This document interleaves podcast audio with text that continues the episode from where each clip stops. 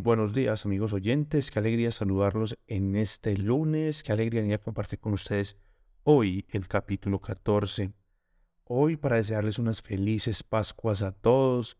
Recuerden que la Pascua es la fiesta que nosotros debemos celebrar más importante. La Pascua es el sentido de nuestra vida cristiana. La Pascua es lo que potencia nuestra fe. Ya lo dice el apóstol Pablo, si la resurrección de Cristo no fuera cierta, vana sería nuestra fe. Analicemos en un momento qué significa para nosotros la resurrección y vida eterna de Jesucristo.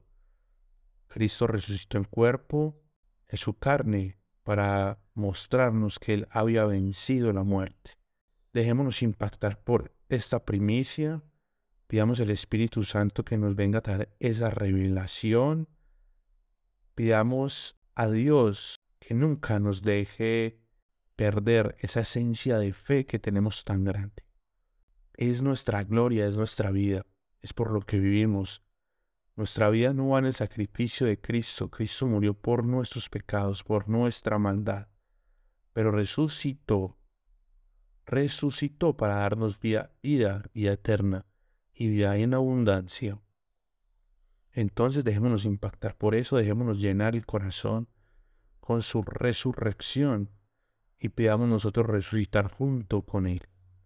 Pidamos pues el Espíritu Santo y que sea Él quien abra nuestros corazones en este momento para la lectura de la palabra.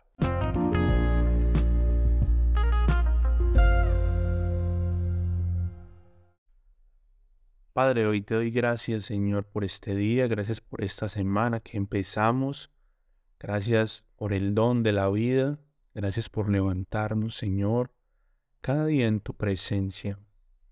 Gracias, Señor, porque día a día te vas posicionando como lo más importante de nuestro corazón. Gracias te doy a ti, Jesús, porque a cabalidad cumpliste la misión que el Padre te dijo. Gracias te doy, Señor, porque tú dice tu vida por nosotros.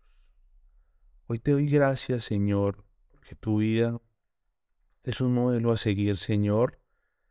Y hoy nos vas a anunciar en este Evangelio que vamos a leer la importancia de tenerte en ese primer lugar, de seguirte, Señor, con todo nuestro ser.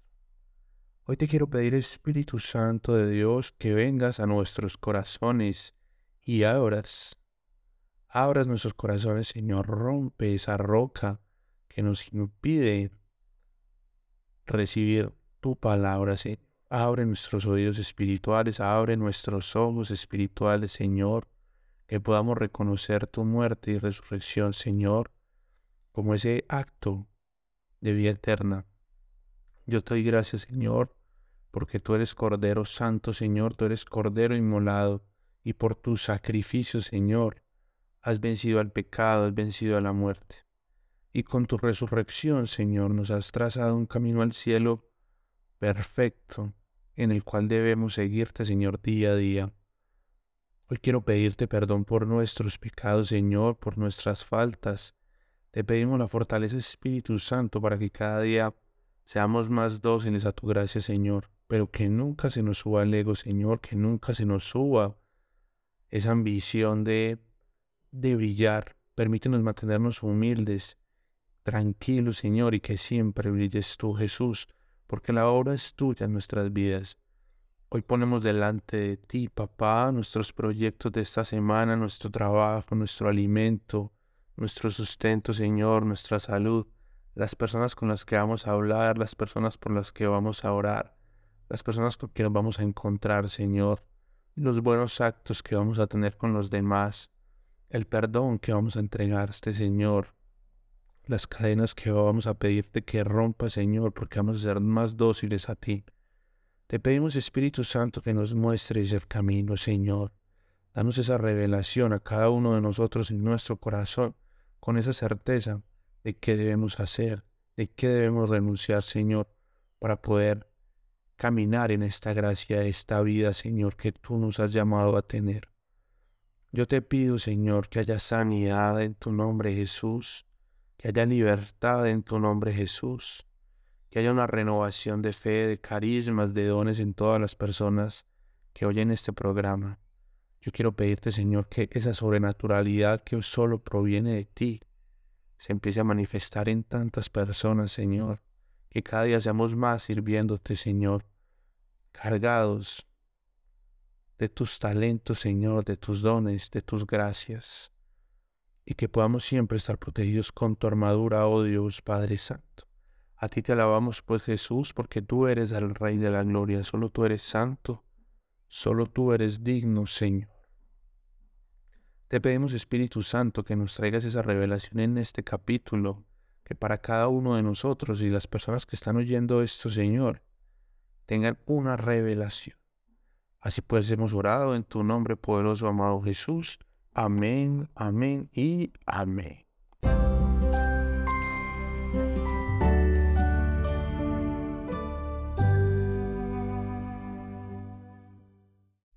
Evangelio según San Lucas capítulo 14. Un día de descanso, Jesús fue a comer a la casa de uno de los líderes fariseos. La gente que estaba allí estaba pendiente de lo que Jesús haría. En ese momento se le acercó un hombre que tenía una enfermedad que hinchaba el cuerpo. Jesús le preguntó a los expertos de la ley y a los fariseos, ¿está permitido sanar en el día de descanso? o no. Pero ellos se quedaron callados. Entonces Jesús tomó al enfermo, lo sanó y le dijo que podía irse. Jesús le dijo a los fariseos y a los expertos de la ley, ¿no es verdad que si su hijo o su buey se cae a un pozo, ustedes lo sacarían de inmediato, incluso en el día de descanso? No pudieron responderle nada. Jesús vio cómo los invitados ocupaban el lugar de honor en la mesa. Entonces les dio una enseñanza. Cuando alguien te invite a una boda, no te sientes en el lugar de honor, porque alguien más importante que tú también puede haber sido invitado. El que te invitó vendrá y te dirá, dale tu lugar a este hombre. Entonces tendrás que sentarte en un lugar menos importante que el primero, y te sentirás avergonzado. Al contrario, cuando seas invitado, ve y siéntate en el lugar menos importante, para cuando venga el que te invitó, te diga, amigo, siéntate aquí, este lugar es mejor. ¿Qué honor tendrás frente a todos los que están presentes? Porque el que se cree muy importante será humillado, y el que se humilla será engrandecido. Entonces Jesús le dijo al fariseo que lo había invitado, cuando ofrezcas una comida o una cena, no invites solo a tus amigos, tus hermanos, tus familiares o a tus vecinos ricos. En otra ocasión ellos te volverán la invitación, y esa será tu recompensa. En lugar de eso, cuando hagas una fiesta, invita a los pobres, a los lisiados, a los cobos, a los ciegos serás afortunado de que ellos no tengan cómo pagarte, porque recibirás tu recompensa en la resurrección de los justos. Cuando uno de los que estaba comiendo con él escuchó esto, dijo, Afortunado el que participe en la cena en el reino de Dios. Entonces Jesús le dijo, un hombre estaba preparando una gran cena e invitó a mucha gente. Cuando llegó la hora de la cena, mandó un siervo a decirle a los invitados, vengan, que todo está listo. Pero uno tras otro, todos empezaron a inventar excusas. El primero dijo, compré una tierra y ahora debo de ir a revisarla. Por favor, discúlpeme. Otro dijo, compré cinco yuntas de bueyes y ahora debo de ir a probarlos. Por favor, discúlpeme. Otro dijo también, me acabo de casar y no puedo ir. Cuando el siervo regresó, le contó a su patrón lo que habían dicho. El patrón se enojó mucho y le dijo, Ve rápido a las calles, a los callejones de la ciudad y trae a la cena a los pobres, a los lisiados, a los ciegos y a los cojos. Después el siervo le dijo, Patrón, he hecho lo que me has ordenado y todavía hay espacio para más gente.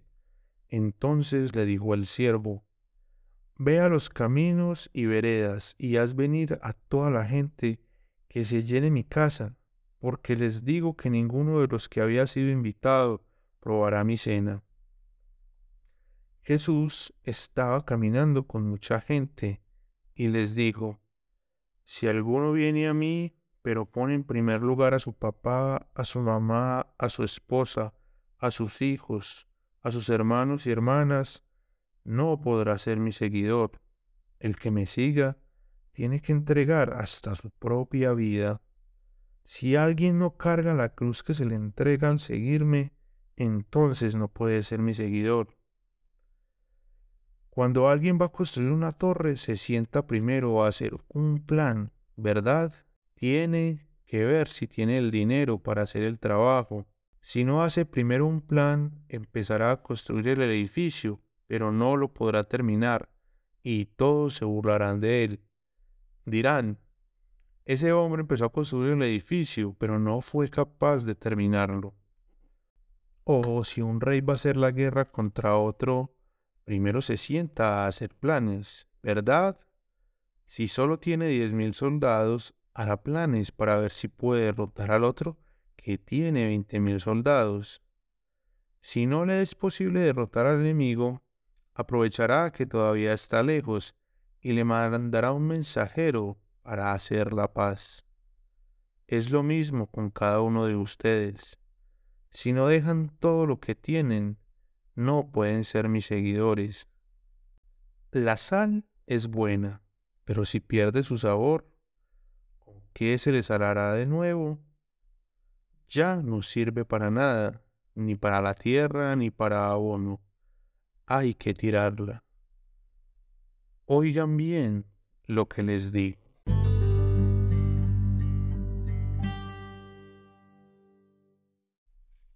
Bueno, amigos oyentes, un capítulo, digámoslo, corto, pero muy conciso, y digámoslo que trae unas, unas enseñanzas bien exhortadoras.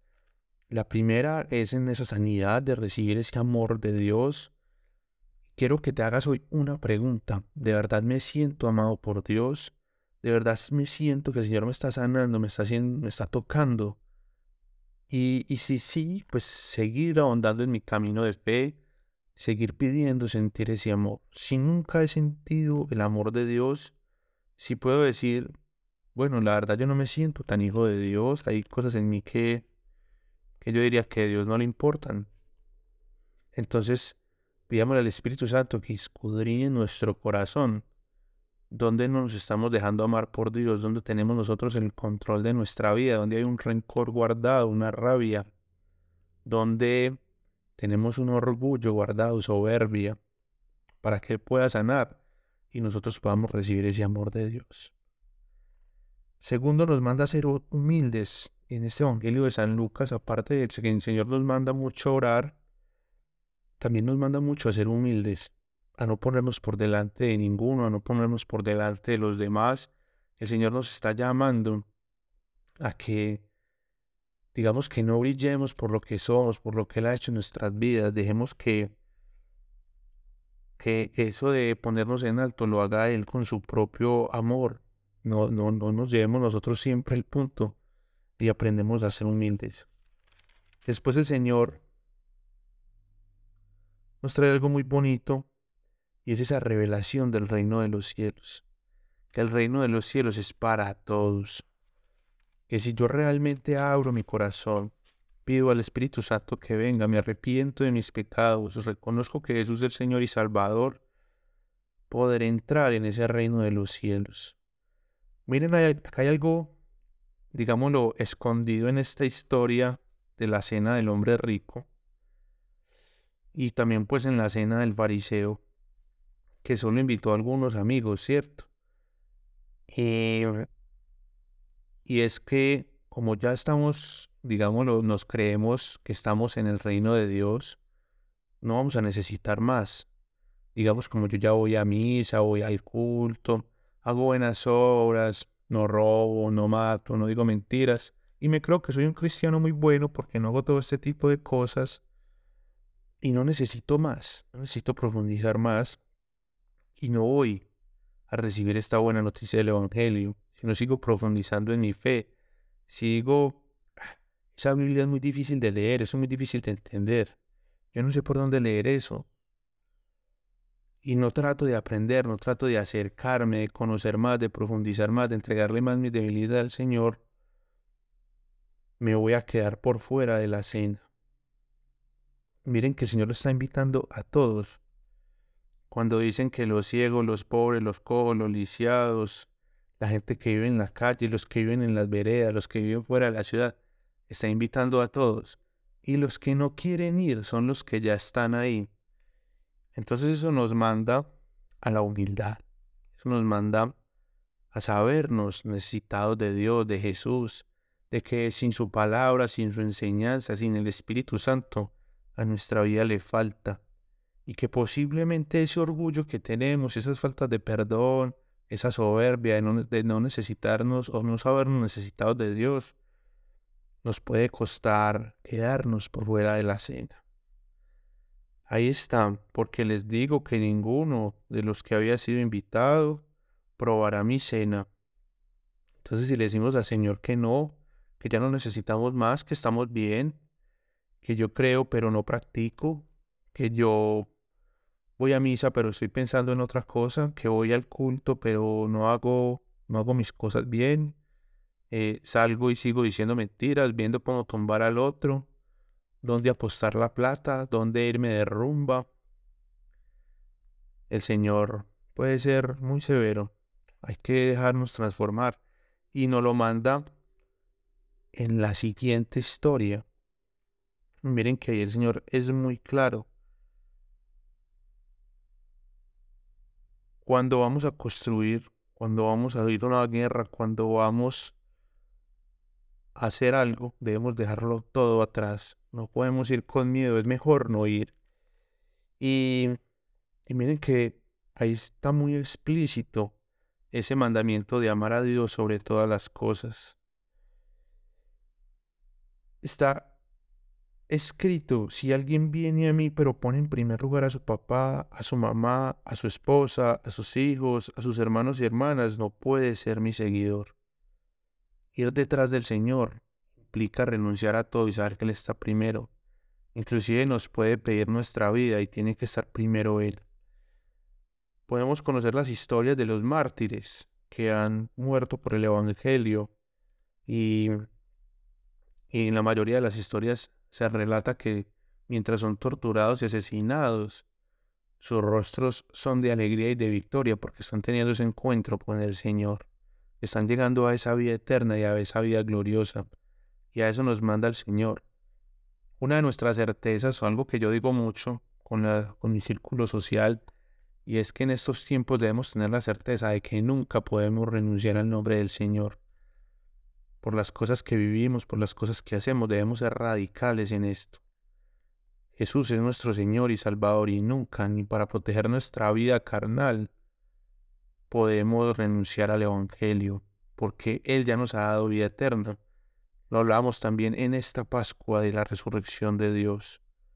Entonces, seamos como esa sal buena que no pierde su sabor, esa sal que está conservada, que está guardada, que está siempre activa, que no sea esa sal que quedó guardada por ahí, se perdió, que ya no sirve para nada.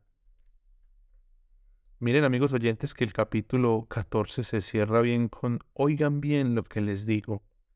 Pidan al Espíritu Santo que abran sus ojos, que abra sus oídos, pero sobre todo que haya esa fusión de amor en sus corazones, porque como lo hemos relatado acá, nuestro, nuestro encuentro con Cristo tiene que ser real.